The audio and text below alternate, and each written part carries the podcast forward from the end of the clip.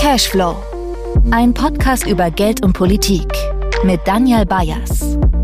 Herzlich willkommen zu einer neuen Ausgabe von Cashflow, dem Podcast über Geld und Politik.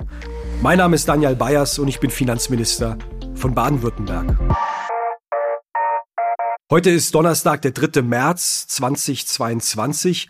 Ich betone das deswegen, weil wir quasi im Stundentakt eine neue Situation erleben und äh, es wichtig ist, ähm, zu wissen, zu welchem Zeitpunkt wir dieses Gespräch und diesen Podcast aufgenommen haben. Die Welt, die ist jetzt eine andere. Nichts ist mehr, wie es war, seitdem Russland in der vergangenen Woche die Ukraine angegriffen hat. Ein Angriffskrieg in Europa. Das gab es zuletzt 1939. Zwei Flugstunden von hier entfernt kämpfen Menschen aus der Ukraine um ihre Freiheit und um ihr Leben. Und das ist zunächst einmal eine Katastrophe, eine Katastrophe für die Menschen in der Ukraine. Ich möchte das aber auch zum Anlass nehmen, über die Konsequenzen zu sprechen, bei uns hier im Land in Baden-Württemberg und auch die Frage beleuchten, wie sind wir eigentlich mit Russland verflochten, politisch und wirtschaftlich. Und zu Gast dafür ist heute ein absoluter Experte, Moritz Krämer. Er ist seit November letzten Jahres Chefvolkswirt der LBBW, Herzlich willkommen, Herr Krämer. Hallo, Herr Bayers, grüße Sie. Kurz vorneweg, die LBBW, die Landesbank in Baden-Württemberg.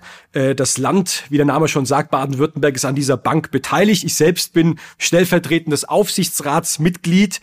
Selbstverständlich nehmen wir auf dem Aufsichtsrat keinen Einfluss auf das operative Geschäft und ich darf das mal so charmant sagen, Sie genießen ja in der Bank auch akademische Narrenfreiheit. Sie dürfen sagen, schreiben, das, äh, was Ihnen in den Kopf kommt und was gerade wichtig ist. Und wir haben heute ein sehr ernstes Thema freue mich, dass Sie hier sind. Und Herr Krämer, ich möchte damit starten. Ich bin selbst Jahrgang 1983 geboren. Meine Generation ist selbstverständlich in Frieden und in Freiheit hier in diesem vereinten Europa aufgewachsen. Und deswegen ist dieser russische Angriff vor allem Schock für mich. Wie geht's Ihnen mit dieser Situation? Es ist äh, ganz fürchterlich. Man ist erst sprachlos. Es ist immer so, es zeichnen sich gewisse Möglichkeiten an. Was könnte passieren? Und man spielt es im Kopf dann durch. Aber wenn es dann tatsächlich stattfindet, ähm, ist es ähm, erstmal, dass man sprachlos davor steht. Und ähm, in dem heutigen Zeitalter ist der Krieg natürlich auch viel fassbarer. Wir bekommen dann Videos von Handys eingespielt, Dinge, die man äh, in früheren Zeiten in dieser Echtzeit gar nicht miterlebt hätte. Das ist ähm, ja, man fühlt sich in einer Art und Weise als hilfloser Betrachter dieser Situation und ähm, es fällt einem dann schon manchmal schwer, das dann wirklich einfach zu analysieren durch eine wirtschaftliche oder finanzpolitische oder oder oder börsentechnische äh, Brille. Das ist dann es, es wirkt fast ein bisschen verkehrt. Herr Krämer, wenn man so in das politische Spektrum schaut, gibt es die beiden Extreme, sage ich mal. Die einen, die sagen, es war doch klar, was Wladimir Putin vorhat. Und es gibt die anderen, die sagen, wir sind völlig überrascht von dem, was passiert ist. Ähm, wie ist es in der Finanzwelt? Sie sind da sehr stark vernetzt und sprechen mit vielen Leuten. Hatte man da dort damit gerechnet, dass Putin tatsächlich die Ukraine überfällt? Also ich glaube, dass viele, die jetzt im Nachhinein sagen, es war doch klar und abzusehen, ähm, sind da ähm, nicht so ganz, ganz ehrlich. Und da würde man da manchmal, ist man fast versucht zu fragen, ja, wann hast du das denn vorher schon gesagt oder geschrieben, dass es so kommen wird? Die, die Finanzmärkte waren genauso überrascht wie, wie wir alle. Wir wussten, es gibt ein Drohpotenzial und ich kann mich noch erinnern in den vergangenen Wochen, als ich dann so meine Erwartungen, ich legte einfach mal auf den Tisch, was ich seinerzeit dachte, was passieren würde. Ich dachte, was wahrscheinlich passiert, ist ja die Anerkennung dieser ähm, beiden sogenannten Volksrepubliken, äh, Luhansk und Donetsk. Und ähm, das ist äh, wahrscheinlich so eine Art erstmal ähm, ich sag mal, so, so, so einen Haltestatus gibt, so ähnlich wie in Georgien, wo es ja auch Regionen gibt, die von russischen Separatisten oder von Russland unterstützten Separatisten ähm, beherrscht werden und das de facto das dann Teil des russischen Territoriums wird. Und die Frage, die wir uns gestellt haben, wird Russland dann an der sogenannten Kontaktlinie stehen bleiben oder bis zur Grenze dieser sogenannten Volksrepubliken äh, vorbrechen? Aber diese Wahnsinnstat, die wir seither beobachten, die hatte, glaube ich, keiner auf dem Schirm. Also ich kann jetzt mich an keinen wirklich äh, und keine ernstzunehmende Beobachterin des, des Geschehens, sagen wir, aus dem Finanzmarkt erinnern, die das vorher gesagt hätte. Das kommt auf jeden Fall. Und die Märkte waren auch überrascht. Das hat man dann ja auch gesehen an der Reaktion. Die Politik hat ja in Europa und auch mit den Bündnispartnern der Europäischen Union sehr schnell und sehr klar äh, reagiert. Zum einen Waffenlieferungen, was ja auch ein Novum ist für die Bundesrepublik Deutschland, äh, zum anderen mit klaren Sanktionen im Finanz- und Wirtschaftsbereich, wendet sich beispielsweise vor allem gegen äh, Oligarchen äh, und ganz aktuell in der Diskussion, das hat ja auch letzte Woche Schwell äh, Wellen geschlagen, weil die Bundesregierung ja auch zunächst gezögert hat, diese Karte zu ziehen, nämlich russische Banken aus dem SWIFT ähm, System auszuschließen. SWIFT muss man dazu sagen, ist wie es oft geschrieben wird, kein Zahlungsabwicklungssystem, sondern ist eigentlich ein Kommunikationssystem zwischen Banken, äh, mit dem Überweisungen, Transaktionen ja angewiesen äh, werden. Ich habe auf meine EC-Karte auch nochmal geschaut, hinten drauf steht dieser, dieser äh, Big Code. Mhm. Das ist ja so eine Art ja, ja. Adresse, um im SWIFT-System auch miteinander zu kommunizieren. Vielleicht können Sie uns mal erklären, was passiert, konkret oder was funktioniert nicht mehr, wenn russische Banken aus diesem SWIFT-System jetzt ausgeschlossen werden? Welche Konsequenz hat diese Sanktion? Ja, also wenn eine, eine Transaktion zwischen verschiedenen Banken stattfindet, insbesondere grenzüberschreitend, dann verlässt eine Geldsumme ein Konto in, sagen wir, Russland und es muss ja sichergestellt werden, dass diese Geldsumme auf das richtige Konto in, sagen wir, Stuttgart eingezahlt wird. Ja, oder umgekehrt. Ähm, und dafür gibt's dann eben Hausnummern, Codes und die werden über dieses System, das ist wie ein Messenger-Service eigentlich, äh, wie, ähm, sagen wir mal so WhatsApp für, für Banken äh, letztlich, nicht? Das dann bitte dahin schicken und da wird es quasi geroutet. Das ist aber nicht, äh, äh, wie Sie richtig sagen, sagen wir mal, die, die, äh, das Kabel selbst, sagen wir, oder die Pipeline, durch den, durch den das Geld fließt, sondern also wirklich das Kommunikationssystem. Das heißt, es gibt auch andere Systeme, ähm, über die das möglich ist, die sind aber sehr wenig ausgebildet und hier ist eine ganz klare Marktführerschaft von SWIFT. Das ist eine Organisation, es sitzt in der EU, deswegen ist auch wichtig, wie die EU sich dazu verhält und nicht wie die USA sich dazu verhält, weil wir haben hier die äh, rechtliche Oberhoheit, sagen wir mal, was SWIFT darf und nicht darf. Ähm, das heißt, es wird jetzt für die russischen Banken einfach saumäßig schwer, Geld zu empfangen oder ähm, oder anzuweisen. Ähm, und das bringt natürlich erhebliche ähm, ähm, Rückwirkungen auf grenzüberschreitenden Handel, ähm, auf, auf Zahlungen. Sie bekommen jetzt Fragen, wir bekommen manchmal Fragen, wie ist das jetzt, wenn jemand beispielsweise eine russische Rente bekommt, aber in Deutschland lebt, er lebt in, in, in, in Karlsruhe oder Baden-Baden oder sonst so, kann das noch überwiesen werden. Ähm, und ehrlich gesagt ist das gar nicht so ganz klar. Ja, also wer, es ist ja auch nicht so, das ist interessant, dass alle Banken komplett durch die Reihe ausgeschlossen sind. Ähm, denn ein Schlupfloch will man natürlich auch haben, ähm, um zum einen zu erlauben, dass falls die russische Regierung das will, ihre Schulden noch bezahlen kann. Also jetzt kommt im 16. März, glaube ich, ist ein, eine Zinszahlung der Russischen Föderation auf Dollarschulden fällig. Aber wichtiger ist natürlich äh, die Energie- und, und Gaslieferungen vor allem. Ähm, und interessanterweise, ich habe gerade vorhin Daten äh, ähm, sehen können, dass der Durchfluss von Gas durch die Pipeline von Russland nach Westen seit dem 22. Februar zugenommen hat. Also wir werden nach wie vor normal beliefert von allem, was ich sehen kann. Und das muss natürlich irgendwie bezahlt werden.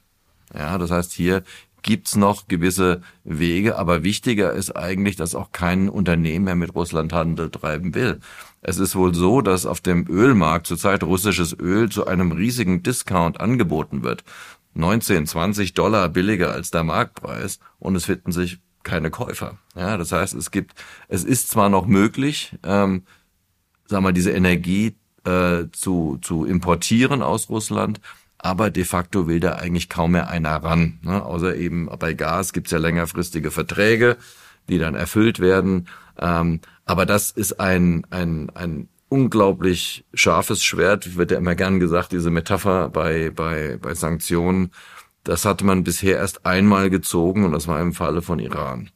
Und da war es eigentlich auch nicht so einvernehmlich. Nicht? Da war das äh, äh, vor allem, sag mal, ein Wunsch ähm, aus dem Weißen Haus von Donald Trump und wir haben uns dann eben gefügt, weil wir die bisschen die Pistole auf die Brust gesetzt bekommen haben. Entweder ihr handelt mit Iran oder mit uns. Nicht? Also das ist, äh, ist schon wirklich ganz enorm. Aber die noch größere Waffe ist eigentlich die Sanktionierung der Zentralbank. Da sprechen wir gleich nochmal drüber. Vielleicht bleiben wir nochmal kurz äh, bei SWIFT und wir kommen auch nochmal auf die Diskussion um Energie, Öl und Gaslieferung äh, zu sprechen, wo wir ja auch, muss man, man muss es so klar sagen, einfach in einem Dilemma stecken und wir werden, wir, wir merken, äh, wie ähm, schwierig es ist, abhängig von einem ähm, Land wie Russland in so einer Situation zu sein, ähm, was äh, beispielsweise äh, Gaslieferung angeht. Ich möchte nochmal zu SWIFT zu sprechen äh, kommen. Äh, auch uns als Landesregierung beschäftigt das genauso, wie Sie das gerade skizziert haben, weil es gibt ja immer bestimmte Fälle. Äh, Sie haben jetzt gerade ein Beispiel genannt von jemandem, der beispielsweise eine, eine Rente erwartet. Bei uns ist es tatsächlich so, wir haben uns das auch angeschaut. Wir haben im letzten Jahr, im Jahr 2021, eine kleine, aber immerhin eine relevante Summe ähm, äh, im einstelligen Millionenbetrag ähm, überwiesen nach äh, Russland. Das waren meistens äh, Transaktionen im, wissenschaftlich, im wissenschaftlichen Kontext, also Bezahlung von Reisekosten oder Honorargebühren für äh, Gastwissenschaftler oder Stipendien für Studierende. Auch wir haben jetzt erst einmal ganz klar eine äh, Linie gezogen und haben gesagt, wir werden in dieser Situation keine dieser Transaktionen auf russische Banken, und zwar egal welche Bank, ähm, äh, überweisen. Wohl wissend, dass das jetzt nicht der große Hebel ist, aber wir merken natürlich auch, Sie hatten das angesprochen, Herr Krämer, die Wirtschaft auch in Baden-Württemberg reagiert. Daimler verabschiedet sich von der Unternehmensbeteiligung, andere Unternehmen stoppen einfach ihre äh, Produktion. Ähm, ich glaube auch übrigens, dass der Präsident nicht gerechnet hat, dass er so schnell so stark isoliert äh, werden würde. Bevor wir über die äh, Sanktionen äh, gegen die russische Notenbank, bei denen einige, und ich finde das ein bisschen schwierigen Sprachgebrauch, aber ich lese immer wieder davon, die nukleare Option bezeichnen, zumindest was diesen Wirtschaftskrieg angeht, ähm, möchte ich nochmal auf ein Spezialthema zu sprechen kommen. Es gibt ja viele russische Banken, die ihre Niederlassungen in Europa ja. haben, beispielsweise auch in, in, in, in Deutschland. Nehmen wir mal die VTB Bank, eine Tochtergesellschaft in der Bundesrepublik. Da sind es ja vor allem deutsche Sparerinnen und Sparer, die auch ihr Geld äh, angelegt haben. Vielleicht, weil es dort auch ein bisschen mehr, paar Prozentpunkte mehr oder wahrscheinlich eher Promille, im Promillbereich äh, mehr gibt, was äh, Tagesgeldkonten äh, angeht welche Konsequenzen müssen diese Kundinnen und Kunden rechnen und welche Bedeutung hat äh, sozusagen das auch für unsere Banken bei uns am Finanzplatz Stuttgart, zum Beispiel auch für die Landesbank Baden-Württemberg? Das ist ein, ganz interessantes Thema, weil wir haben ja seit dem äh, Krim-Konflikt eigentlich schon unsere als, als, als deutsche Wirtschaft Aktivitäten und auch die Finanzbeziehungen sehr stark runtergefahren, haben es aber gleichzeitig zugelassen, dass wir hier russische Banken, Töchter von russischen Banken in Deutschland, in Österreich, die Sperrbank, hier die VTB, dass die hier äh, hergehen und im großen Stil äh, letztendlich hier Depositen einsammeln von Bürgerinnen und Bürgern, indem sie, wie Sie sagen, leicht höheren Zinssatz bieten ähm, und äh, und damit letztlich diese Mittel dann an die Mutter in Russland zurückfließen lassen. Und ähm, Viele von Ihnen, die Sie jetzt hier zuhören, haben vielleicht die VTB auch durchaus gesehen, wenn Sie mal auf diese einschlägigen Portale gehen, wo dann äh, die Banken Tagesgelder beispielsweise anbieten. Da waren solche Namen wie VTB dabei, da war übrigens auch Greensill Bank dabei. Also die Bank, die im letzten Jahr Insolvenz Ganz genau, musste. ganz genau. Ähm, wo es dann aber auch Betrugsfälle gab und ähnliches. Also die, äh, für die Sparer selbst ist ähm, nichts zu befürchten, ähm, weil das heißt, lassen Sie mich so ein bisschen einschränken. Für die Kleinsparer. Für die Kleinsparer und klein ist ja relativ großzügig bemessen, es bedeutet bis 100.000 Euro. Denn ähm, das ist ja die Einlagenversicherung, die wir haben. 100.000 Euro sind abgesichert. Das heißt, wer jetzt ähm, sein Geld bei der VTB angelegt hat oder bei der bei der Tochter dann in Österreich bei der Sperrbank, der bekommt sein Geld bis 100.000 wieder zurück. Aber es muss natürlich irgendjemand bezahlen, ja, und das zahlt nicht der Staat, sondern das zahlt, kommt, ist letztlich ein Rückversicherungssystem des Bankensektors. Das heißt, es betrifft die äh, die deutschen Banken insgesamt. Und ähm, in Österreich ist das ein Riesenproblem jetzt gerade, weil die Reserven, die das Einlagensicherungssystem der Republik Österreich hat, im Vergleich zu dem, was jetzt anfällt für die Sperrbank, ähm, sehr, sehr hoch ist. Und die Sperrbank kann natürlich aus eigener, äh, die darf auch gar nicht mehr bezahlen, na, weil sie abgeschnitten ist. ähm, durch, durch die Sanktionen. Das heißt, hier müssen dann die Banken nochmal in die Bütt und müssen nochmal nachschießen, wenn es nicht reicht. Also in der Hinsicht ähm, ist es natürlich dann ein Schaden, der verteilt wird auf alle anderen Banken. Die sind natürlich stinksauer jetzt, und auch auf den Regulator. Warum hat das, ist das zugelassen worden? Aber die Rechtslage war so, das ist alles äh, anständig verlaufen. Ähm, man muss sich natürlich fragen, ist der Rechtsrahmen dann gut gesetzt in solchen Fällen, dass, dass Töchter von Banken aus Staaten, die eigentlich Sanktionen unterliegen, dass die hier ganz normales Geschäft machen können, wie die, äh, keine Ahnung, Stadtsparkasse Heilbronn oder sowas, nicht? Ist das richtig oder ist es falsch? Das ist eine, eine, eine Wertung. Ähm, aber ich denke, das wird Konsequenzen auch haben, was den äh, Rahmen angeht. Aber das Kind ist jetzt in den Brunnen gefallen und diese Kosten müssen von der, von den Banken insgesamt getragen werden. Und gehen damit auch wieder an die Substanz, was die Finanzstabilität im Markt insgesamt ausmacht. Naja, so schlimm wird es nicht sein, dass die Stabilität per se gefährdet ist. Die Banken sind ja ähm, relativ stabil aufgestellt. Ähm, das ist nicht vergleichbar mit der Finanzkrise, was wir hier sehen. Da würde ich jetzt nicht zu, äh, zu sehr äh, in Alarmstimmung geraten wollen. Aber es ist klar, das ist ähm, äh, für die, die, die Gewinn- und Verlustrechnung ist es ähm, negativer Posten. Das ist jetzt nicht, nicht existenziell, nicht systematisch wichtig. Ähm, aber wir können uns natürlich, das ist diese Rückversicherung ist so aufgesetzt, ähm, dass es relativ nur selten vorkommen darf. Oder auch nicht für riesige Banken. Ich, jetzt die, ich erfinde das jetzt einfach mal so, die Deutsche Bank, sagen wir mal, ihre Depositen nicht mehr ähm, bedienen könnte, dann würde das, das System natürlich komplett überfordern. VTB, und es ist der einzige wirklich große Name, der mir jetzt einfällt, ist natürlich nicht in dieser Liga drin. Das kann das System tragen, aber das Geld ist dann erstmal weg.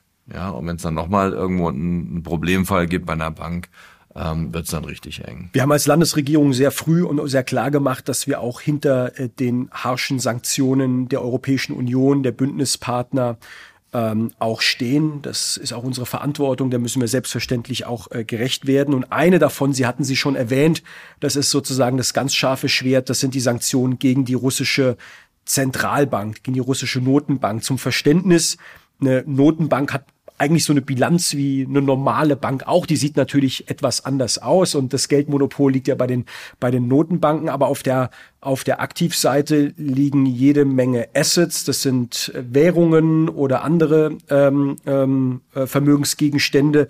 Und nach meinem Verständnis, ich habe mir die Kurve auch nochmal angeschaut, diese Zuwächse auf der Bilanz der russischen Notenbank, die haben regelrecht zugelegt. Allerdings auch, und das war mir ehrlich gesagt nicht bewusst, ich habe immer gedacht, die liegen sozusagen vor Ort in russischen Banken, aber die haben sie gezielt auch äh, in das internationale Umfeld, dort wo Dollar und Euro zunehmend auch gehandelt werden, äh, geparkt. Das heißt vor allem auch im europäischen Kontext. Und da haben Sie jetzt schlagartig von heute auf morgen keinen Zugriff mehr. Erklären Sie mal die Effekte, warum das ein so scharfes Schwert ist und ob man auch schon sehen kann, ob diese Sanktionen wirken. Denn wir sehen ja, die russische Börse stürzt ab, der Rubel stürzt ab. Sind es schon die ersten Effekte, die wir an der Stelle beobachten können? Das, das wirkt ganz enorm und ganz direkt und, und ganz brutal. Und ähm, dass der Rubel nicht rollt, sondern fällt und, und so, so im freien Fall sich eigentlich befindet, ist auch eine direkte Konsequenz dessen.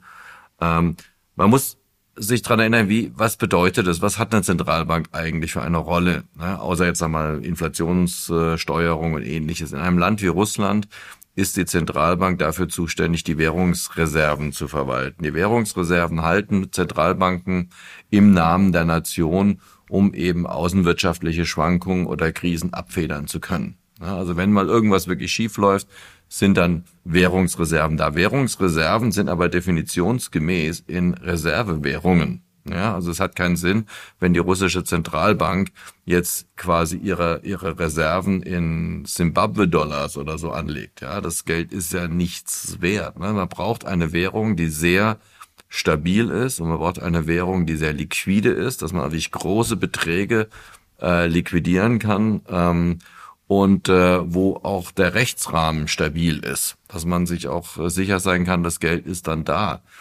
Ähm, und deswegen ist die Nummer eins Reservewährung, über zwei Drittel der Weltreserven werden gehalten im US-Dollar. Danach kommt der Euro und dann kommt ein bisschen Yen und und Pfund und dann kommt lange erstmal nichts mehr. Also die chinesische Währung macht da so ein bisschen jetzt mit, aber die ist noch nicht mal konvertibel. Also das heißt, wenn man Währungsreserven hat, hat man eigentlich nur zwei, eigentlich nur drei Möglichkeiten. Entweder man hält Gold, das hat die russische Zentralbank sehr stark gemacht.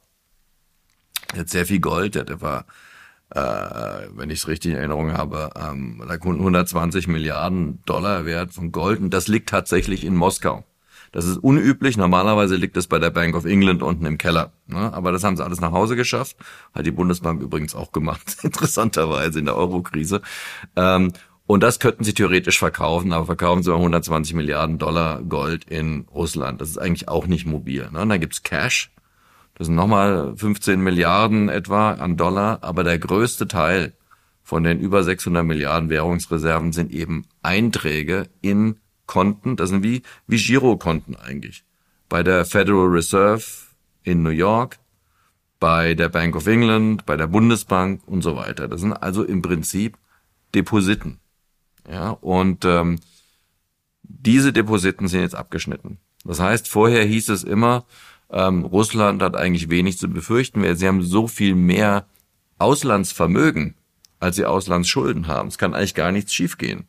Außer, dass diese Auslandsvermögen jetzt nicht mehr nicht mehr äh, zur, zur Verfügung stehen. Es ist genauso, wenn Sie einen Ringkampf haben und einer ist, ein, ist sehr viel muskulöser und stärker und athletischer, aber wenn man mit Handschellen die Hände hinter dem Rücken zusammenbindet, und das passiert jetzt mit Russlands Währungsreserven im übertragenen Sinne, dann hat dieser Ringkämpfer auch keine Chance zu gewinnen. Das heißt, das Geld ist weg. Das spüren die Leute auch. Wir sehen diese ganz langen Schlangen, äh, die versuchen Geld abzuheben ähm, mit mehr oder minder großem Erfolg. Wir haben eigentlich jetzt ein Bankrun, ein Depositenrun in Zeitlupe, wo die Leute versuchen, ihr Geld aus der Bank rauszuholen. Und Sie haben anfangs gesagt, das sind, das sind äh, äh, schwere Opfer, die der ukrainischen Bevölkerung abverlangt wird. Das sind auch ganz schön schwere Opfer, die der russischen Bevölkerung abverlangt werden. Ja, und äh, das darf man nie ganz übersehen. Die eigentlich sind hier die Opfer auf allen Seiten zu sehen. Das ist, das ist ja gerade das perfide an diesem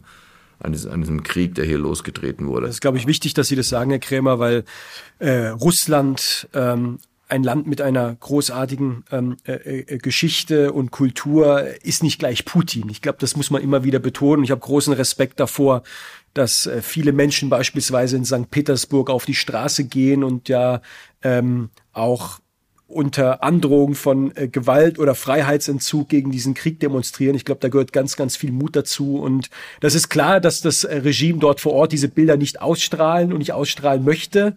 So funktioniert die äh, Propaganda natürlich vor Ort, aber die gibt es und deswegen auf diese Differenzierung immer wieder hinzuweisen, ist, glaube ich, auch ganz Und das wichtig. werden auch mehr und mehr werden. Ne? Das ist, äh, wenn dann erstmal die Regale leer sind, die Versorgungslage bricht zusammen, ähm, ist kein Geld da, äh, wir haben inflationäre Tendenzen, die also wirklich nicht mit unseren vergleichbar sind, sondern die, also ich möchte auch gar nicht ausschließen, dass wir eine Hyperinflation sehen werden. Das ist jetzt nicht mein Basisszenario, aber die Bevölkerung wird leiden.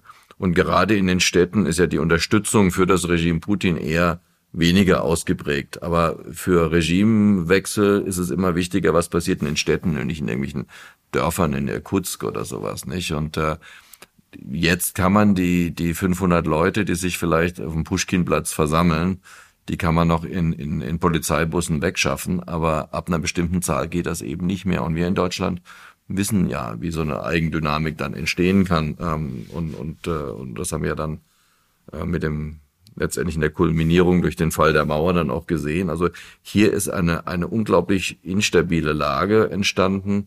Und dadurch, dass äh, Putin der ja äh, wirklich, und es ist ganz wichtig, dass Sie das sagen, wir, wir brauchen auch gar nicht von Russland reden. Also Russland hat das und das gemacht. Das ist eigentlich wirklich nur noch Putin. Das ist eine, er hat auch kaum mehr Berater, er ist komplett isoliert, er lebt in einer Blase, in der er fast nur alleine lebt. Man sieht ja auch diese Bilder, wo, wo sein, sein Sicherheitsstab im, im zehn Meter Abstand sitzen muss, weil er wohl auch komplette Paranoia vor, vor Corona hat. Also er, er hört auch auf niemanden eigentlich mehr. Ähm, und das heißt, diese, äh, äh, diese Entfremdung zwischen, zwischen Herrschaft und Volk wird auf jeden Fall zunehmen. Ähm, aber da er jetzt, wir, wir sind ja viele Jahre immer mit diesem Credo herumgegangen, Putin ist zwar vielleicht unangenehm, aber ist irgendwie ein schlauer Fuchs und weiß, was er macht. Nicht? Also ich glaube, davon müssen wir uns auf jeden Fall jetzt verabschieden. er ist komplett unberechenbar geworden.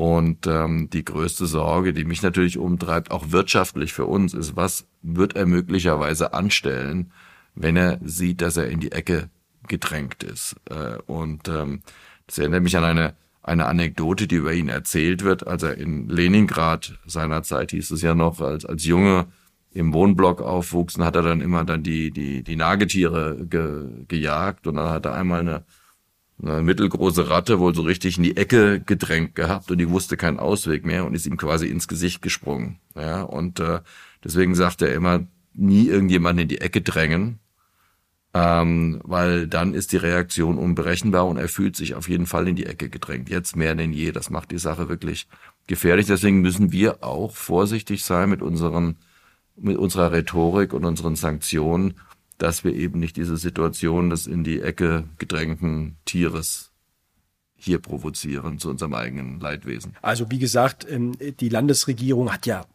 unmittelbar auch gar keine Einflussmöglichkeit auf das, was in der internationalen Geopolitik passiert. Ich glaube, es ist wichtig, ähm, solidarisch zu, zu, zu sein, diese Solidarität auch zu zeigen und sowohl der Bundesregierung als auch der Europäischen Union zu sagen, wir stehen voll und ganz auch hinter diesen äh, Sanktionen, wohl wissend, dass die nicht immer nur in eine Richtung wirken, sondern natürlich auch immer in die andere Richtung. Und darüber würde ich auch gerne nochmal mit Ihnen äh, sprechen, Herr Krämer, über die unmittelbaren, vielleicht aber auch mittelbaren Konsequenzen für die Wirtschaft bei uns hier in Baden-Württemberg, denn das treibt uns natürlich ja. um. Wir haben, Sie haben es eben schon angedeutet, ähm, schon vor diesem ähm, Krieg in der Ukraine mit steigenden ähm, Inflationstendenzen zu tun gehabt, vor allem getrieben durch steigende Energiepreise, Öl und Gas mal vorneweg äh, zu nennen.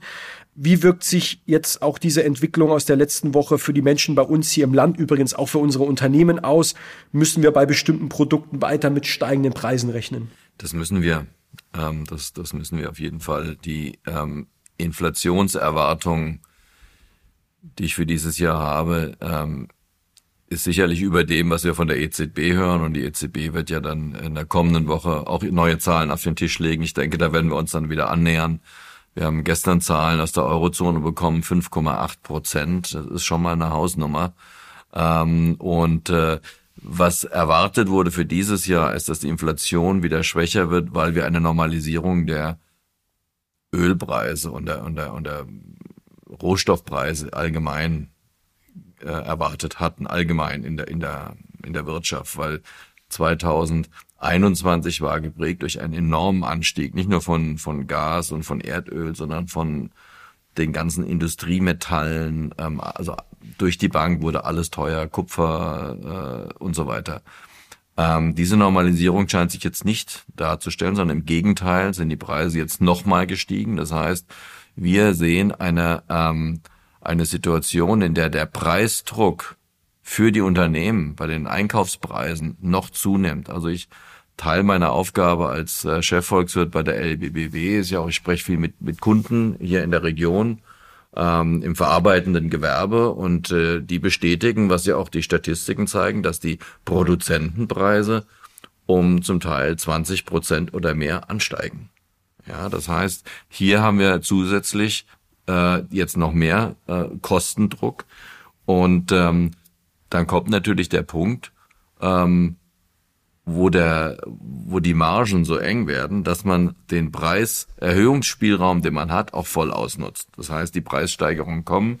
Es gibt Umfragen, auch von der EZB selbst, die dokumentieren ganz klar, die Unternehmen haben mehr denn je die Intention, die Preise dieses Jahr zu erhöhen. Dazu kommt natürlich jetzt noch ein steigender Lohndruck, ähm, den wir zu erwarten haben, ähm, denn die Lohnverhandlungen finden ja immer statt mit der Inflationsrate am derzeitigen Rand äh, im, im, im Kopf. Also wir haben hier eine, äh, ein, ein wirkliches Risiko, dass die, ähm, dass die Inflation ein bisschen außer Kontrolle gerät. Ähm, das ist jetzt nicht Baden-Württemberg spezifisch, aber hier haben wir natürlich einen ähm, sehr stark ausgeprägten Industriecluster im Vergleich zu Rest Deutschland. Wir sind so die, das Industriezentrum hier im, im Südwesten.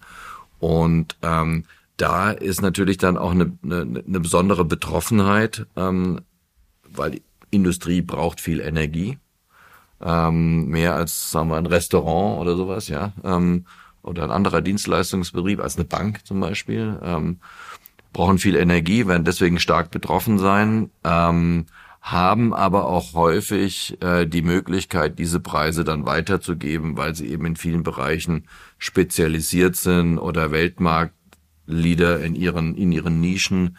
Ähm, Baden-Württemberg steht ja insgesamt sehr positiv da. Wir haben ja sehr niedrige Arbeitslosenquote im Vergleich äh, zu, zu Deutschland insgesamt. Und, und ganz wichtig, unsere Abhängigkeit in der Region von Exporten nach Russland ist überraschend gering. Ich habe auch nochmal nachgeschaut. Baden-Württemberg hat im letzten Jahr exportiert Waren im Wert von knapp vier Milliarden Euro. Das klingt erst einmal nach viel, ja. aber gemessen an unserem Bruttoinlandsprodukt ist das wahrscheinlich überschaubar. Es geht vor allem um Fahrzeuge und und Maschinen. Ja. ja, also es ist es ist vernachlässigbar. Ich habe mir auch mal dann Unternehmen für Unternehmen angeschaut, wie wichtig ist Russland für Umsatz, für ähm, äh, Beschäftigung, ähm, Produktion. Das ist fast nirgendwo über zwei Prozent. Das ist wirklich, das wird weggeatmet. Ja, und, und für Ukraine ist natürlich noch viel geringer, weil äh, wir dürfen nie vergessen, Russland ist eigentlich eine sehr kleine Volkswirtschaft. Im, na, sehr klein ist jetzt vielleicht ein bisschen übertrieben, aber sehr klein im Vergleich zu dem, was man so glauben würde, wenn man sich die Landkarte anschaut. Das Sozialprodukt ähm, von Russland ist vergleichbar mit dem von Holland und Belgien kombiniert. Ja, kleiner als Spanien oder so groß wie Texas. Oder ich könnte weiter weiterreden, nicht? Das ist keine ökonomische Supermacht. Wir dürfen hier nicht den Fehler äh, begehen, zu glauben, das ist so eine Art China-Schock. Ja, wenn das in China passieren würde, wenn wir geopolitische Risiken beispielsweise im südchinesischen Meer oder bezüglich der Insel Taiwan hätten, wäre das für die Wirtschaft hier ein Riesenproblem, weil diese wir sind hier sehr exponiert in, in Baden-Württemberg, unsere Unternehmen in China direkt investiert auch. Wir haben im Gegensatz dazu in Russland ganz, ganz wenig direkte Kapitalbeteiligung. Und einer der Gründe ist nicht nur, weil Russland so klein ist, relativ gesehen, ähm, sondern auch, weil seit der Krim-Krise, seit dem, der, der rechtswidrigen Annexion der Halbinsel Krim, ähm, die Wirtschaftsverbindungen sich stark reduziert haben. Ja, wir haben der Handel ist um ein Drittel zusammengeschrumpft und hat sich nie wieder erholt. Es gab auch kaum mehr Unternehmen, die in Russland investiert hätten. Lohnt sich auch nicht. Die Rechtsunsicherheit ist so groß. Der Markt ist viel zu klein. Das lohnt sich nicht. Deswegen ist es eigentlich ähm, überraschend. Und ich habe mal geschaut, in Deutschland insgesamt ist Russland die Nummer 13 nach Exportdestinationen. Kommt direkt nach Ungarn, nur mal um so eine Größenordnung zu geben. Ähm, in Baden-Württemberg ist noch nicht mal in den Top 20 dabei. Also das ist Glücksfall dann vielleicht, dass wir hier relativ wenig exponiert sind.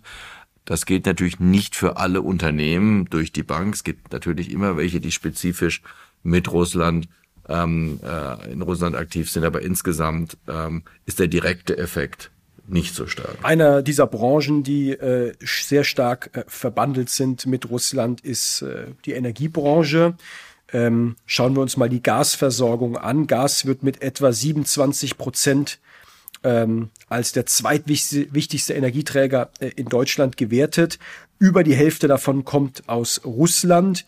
Auch Unternehmen bei uns, nehmen wir mal die ENBW, an dem wir als Land übrigens auch beteiligt äh, sind, ähm, hat äh, mehrheitlich äh, Vertragspartner in Russland. Was bedeutet das für ein Unternehmen wie die ENBW in der aktuellen Situation? Ja, also zunächst, äh, wie ich schon erwähnt habe, dass das Gas fließt noch.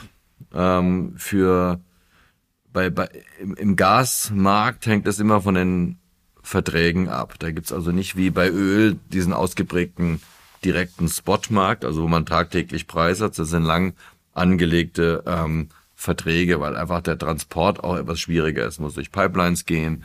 Ähm, das heißt, hier müsste man Unternehmen für Unternehmen schauen, wie groß und wie lang sind diese äh, vertraglichen Bindungen und, und, was haben die für Konditionen. Ähm, die äh, ein, ein, ein, ein Versorger wie NBW haben natürlich dann auch die Möglichkeit im regulatorischen Rahmen, wenn diese Kostensteigerungen dann kommen, wenn diese Verträge neu aufgesetzt werden müssten, ähm, die, äh, die, die Preise entsprechend anzupassen. Was ich nicht erwarte, und äh, darauf deutet, zielte vielleicht die Frage primär ab, ob wir ähm, tatsächliche Knappheiten bekommen in dem Sinne, dass die äh, dass das Rohr leer ist letztlich, nicht? Dass einfach kein Gas mehr da ist. Danach sieht's nicht aus. Ähm, wir haben natürlich jetzt auch vom Zeitpunkt her ähm, Glück im Unglück, dass wir, dass die Heizperiode jetzt äh, endet. Also Gas ist vor allem, also der, die wichtigste Verwendung ist für, für Heizen von Räumen, ähm, Wohnraum, Büroraum und so weiter. Das wird jetzt natürlich jeden Tag ein bisschen weniger. Ähm, heute scheint auch die Sonne, heute brauchen wir auch nicht so viel Gas. Aber ähm, der nächste Winter könnte der nächste Winter werden. kommt. Die Speicher sind nicht so voll, wie sie sein sollten. Ähm, aber wir haben genug, um erstmal ähm, in den Sommer zu kommen. Und dann ist die Frage, wie können wir auffüllen? Dann haben wir ein bisschen Spielraum, ein bisschen Zeit. Da kann man auch mit Flüssiggas dann ähm, versuchen, ähm, die, die, die Reserven wieder, wieder aufzubauen. Und wer weiß schon, wie die Situation in Russland ist im, im nächsten Herbst. Nicht? Also möglicherweise haben wir dann auch einen anderen Gesprächspartner im Kreml sitzen. Das ist natürlich total spekulativ jetzt, ja. Ähm, aber für aus heutiger Sicht ist eine, eine Gasknappheit ähm, keine, keine Gefahr. Da würde ich die Bürgerinnen und Bürger wirklich nicht beunruhigen wollen. Also auch wir als Landesregierung sind intensiv in Gesprächen mit dem Bundeswirtschaftsministerium, aber auch mit unseren Energieunternehmen äh, vor Ort ganz konkret kurzfristig zu schauen, wie können wir diversifizieren, wo können wir uns aus anderen ähm, Teilen der Erde äh, Energieträger, sei es Kohle oder äh, Gas, auch besorgen, um diese ähm, Periode auch zu, zu überbrücken. Das geht wahrscheinlich mit sehr wahrscheinlich mit zusätzlichen Kosten einher. Das ist dann so, das muss man einpreisen, selbstverständlich. Aber ähm, das hat ja auch Aber wir müssen natürlich, aber wir müssen natürlich unbedingt die Lehren jetzt hier rausziehen, dass das nicht wieder passiert. Darauf wollte ich, darauf wollte ich gerade hinaus. Denn okay, wir ja. merken ja auch gerade diese geopolitische Dimension, dass Russland und Putin schon auch ja in der Vergangenheit ähm, Gas- und Energieträger gezielt eingesetzt haben, um geopolitische ähm, Dinge zu erzwingen. Ich sage das jetzt mal so, so, so hart. Also auch ein gewisses Erpressungspotenzial. Und es zeigt jetzt auf der anderen Kehrseite, wie abhängig wir sind, wie wir uns auch erpressbar machen an, an so einer Stelle. Und ich glaube, die Konsequenz kann ja auch daraus eigentlich nur sein, jetzt nicht auch zu überlegen, muss man irgendwie alte Energieträger nochmal anwerfen, sondern wie können wir weiter den konsequent den Weg gehen, den Ausbau der Erneuerbaren zu forcieren. Auch das haben wir als Landesregierung vor. Das ist ein wichtiges Ziel. Übrigens auch bei uns als Finanzministerium. Sie hatten gerade das Heizen angesprochen.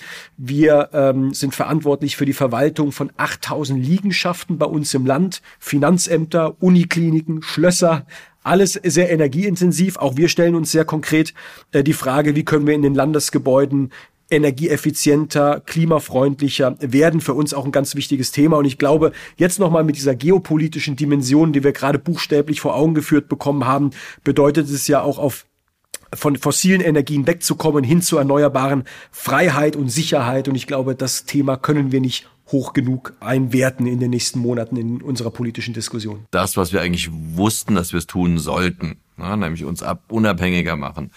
Ähm, dass wir, äh, und nicht nur aus geopolitischen Gründen, sondern vor allem aus klimapolitischen Gründen, dass wir andere, einen anderen Energiemix haben müssen und es einfach viel zu wenig passiert in den vergangenen Jahren. Ähm, und hier gibt es, glaube ich, keinen Weg mehr zurück. Und der, der Konsens ist viel, viel breiter geworden, weil man sieht jetzt nicht nur die, die, die Konsequenzen fürs Klima, die man sich, sagen wir, außerhalb des Augusts immer nur so ein bisschen abstrakt vorstellen kann, aber man sieht eben sagen, auch die geopolitischen Risiken und die bringen natürlich dann auch Erinnerungen an den Kalten Krieg und so weiter. Und das, das stärkt die Motivation, ähm, hier ein bisschen aktiver zu werden. Und ich fand es schon bemerkenswert, dass unser Bundesfinanzminister im Bundestag steht und von die Erneuerbaren als Freiheitsenergie ähm, bezeichnet hat. Das fand ich schon, ähm, schon ganz klar. Da habe ich auch jetzt den Eindruck, da ist zumindest was in Berlin in der Koalition angeht, eigentlich durch die Bank ähm, Zustimmung und jetzt kann es losgehen. Aber jetzt muss es auch losgehen. Ja, ich glaube, das ähm, sehen wir alle. Es ist noch zu früh, jetzt auch mittel- und langfristige Konsequenzen zu ziehen, weil wir einfach mittlerweile mittendrin in einer ganz großen Katastrophe sind und das Dringliche geht vor dem, vor dem Langfristigen, das ist klar. Aber wir merken ja die Diskussion über Energiepolitik, auch die Sicherheitspolitik, äh, dass auf einmal Fragen ganz anders ähm, sich gestellt werden. Und die Außenministerin hat das, finde ich, sehr schön gesagt. Ähm, wir sind in einer neuen Welt und in einer neuen Welt muss man auch neue politische Realitäten und Positionen auf diese neuen Herausforderungen äh, formulieren. Ich will noch mal auf dieses Jahr zu sprechen kommen, also eher auch die kurzfristigen Konsequenzen. Ähm, Blick auf die konjunkturelle Entwicklung. Ich weiß, das ist mit einem hohen Grad an Unsicherheit verbunden. Das ist natürlich für uns im Land deswegen auch wichtig. Wir sind dabei, einen Doppelhaushalt fürs nächste und fürs übernächste Jahr aufzustellen. Wie entwickeln sich die Steuereinnahmen? Womit kann man rechnen? Das ist, glaube ich, schwierig in der aktuellen Situation Prognosen äh, zu formulieren. Gleichzeitig hatten wir gerade ein sehr unterstützendes Signal. Ich weiß, ähm, Sie werden da ja auch immer zu Rate gezogen, was unser Rating angeht. Mit AA Plus sind wir eigentlich solide wieder aufgestellt, eigentlich mit einem positiven Ausblick. Der trübt sich gerade ein bisschen ein aufgrund der geopolitischen Situation. Wie würden Sie auf die konjunkturelle Entwicklung bei uns im Land ähm, in diesem Jahr schauen? Ja, ich glaube, die, die äh, Situation ist ähm, jetzt nicht fundamental verändert im Vergleich zur Situation ähm, vor dem 24. Februar. Wir haben eine, eine Wirtschaft, die agil ist, die ähm, innovativ ist, die international ausgerichtet ist ähm, und die sich als anpassungsfähig erwiesen hat. Ähm, die die kurzfristigen Sorgen ähm, für dieses Jahr, ähm, also ich würde vermuten, Deutschland insgesamt hat Wachstumsmöglichkeit von drei Prozent dieses Jahr. Das hört sich viel an. Ist auch ganz okay, aber muss natürlich alles im Kontext gesehen werden, dass hier noch viel Aufholjagd von der Corona-Rezession stattfindet. Wir sind also noch deutlich unter dem Trend, wo wir vor Corona waren. Das ist für Deutschland. Für, für Baden-Württemberg ähm, würde ich äh, sagen, wird es ähnlich sein. Baden-Württemberg ist natürlich besonders auch von der Lieferkettenproblematik betroffen weil wir hier stärker industrialisiert sind. Und hier werden eben diese Lieferkettenengpässe mehr spürbar, weil wir diese Vorprodukte brauchen aus Asien oder aus Amerika, da wo sie eben auch herkommen, oder aus anderen europäischen Partnerländern. Ähm, und wenn da die Dinge nicht zusammenpassen ähm, oder was fehlt, dann ist im Prinzip sofort die ganze ähm, Wertschöpfungskette betroffen. Und bei uns natürlich der Automobilcluster ganz, ganz wichtig. Und äh, deswegen gibt's gerade heute, sag mal, eine positive und eine negative Nachricht. Die negative, erstmal vielleicht damit irgendwie loszuwerden, ist, dass wir zum Beispiel jetzt erfahren und lernen, dass äh, für die Verarbeitung in Automobilen diese Kabelbäume wohl zum großen Teil aus der Ukraine kommen und ähm, hier die Lieferungen natürlich jetzt erstmal nicht mehr stattfinden und dass bei den ersten ähm, Autowerken schon die Bänder stillgelegt wurden. Also so schnell kann das gehen. Ja, also so wenig wird, wird, wird vorgehalten. In Baden-Württemberg noch nicht. Ähm, aber wir sind auch nicht auf einer Insel der Glückseligen. Das ist die negative Nachricht. Auf der positiven Seite ähm, wurde wohl heute zum ersten Mal aus China verlautbart, dass man sich von dieser rigorosen Zero-Covid-Politik verabschieden will. Also, dass man auf keinen Fall irgendwo auch nur eine Handvoll oder so ein Cluster von, von, von Corona-Infizierten haben möchte. Und es hat immer wieder dazu geführt, dass ganze Städte und ganze Betriebsstätten und auch Häfen zum Teil lahmgelegt wurden und damit die ganzen Lieferketten wieder zerstört haben. Das ist weniger wahrscheinlich geworden. Also wo letztlich, sag mal, auf welcher Waagschale dann mehr Gewicht drauf liegt, weiß ich nicht. Aber Baden-Württemberg ist, ist gut aufgestellt. Wir haben hier das Problem, wie anderswo auch, dass die Orderbücher voll sind. Also selbst wenn man jetzt mal jetzt vielleicht ein paar Wochen oder auch Monate vielleicht, sagen wir, das Vertrauen der Unternehmen zurückgeht ähm, und weniger bestellt wird. Ja, die Orderbücher sind so voll, wie sie es noch nie waren, weil sie nicht abgearbeitet werden konnten, weil die Vorprodukte fehlten. Das heißt, wir können Halbleiter, Chips etc. Insbesondere, ja, aber nicht, es ging ja durch die Bank, aber das ist natürlich ganz besonders äh, ähm, virulent gewesen. Das ist ähm, ähm, deswegen ein Puffer. Ne? Also auch wenn keine neuen Aufträge kommen sollten, kann man die weiter abarbeiten. Und äh, das ist eigentlich eine ganz, eine ganz gute Ausgangslage. Zum Abschluss, Herr Krämer, ist ja leider nicht zu erwarten, dass Russland diesen Krieg ähm, beendet. Zumindest fehlen mir die Signale äh, der Hoffnung dafür, auch wenn wir uns das alle äh, wünschen. Jeder Tag, der vergrößert auch das Leid, das die Menschen in der Ukraine ähm, erleiden. Russland wird dauerhaft international isoliert bleiben und mit Sanktionen belegt werden. Ein Blick nach vorne, mittel- und langfristig, welche Folgen sind für uns zu erwarten? Ich glaube, die Russland-Krise ist ähm, nur die jüngste und brutalste Hinweis darauf, dass diese multilaterale Welt, ein relativ harmonisches Zusammensein, was wir seit dem ähm, Niedergang des Eisernen Vorhangs erlebt haben, dass es wirklich unwiederbringlich zu Ende ist, dass wir uns in Richtung einer multipolaren Welt bewegen. Wir haben andere Zeichen schon vorher gesehen. Wir haben das, das, den, den Kollisionskurs zwischen Peking und Washington, der immer stärkere Ausmaße annimmt. Wir haben einen, einen, ähm, einen äh, populistischen Egomanen im Weißen Haus gehabt, der, der willentlich Zwietracht gesät hat, national wie international.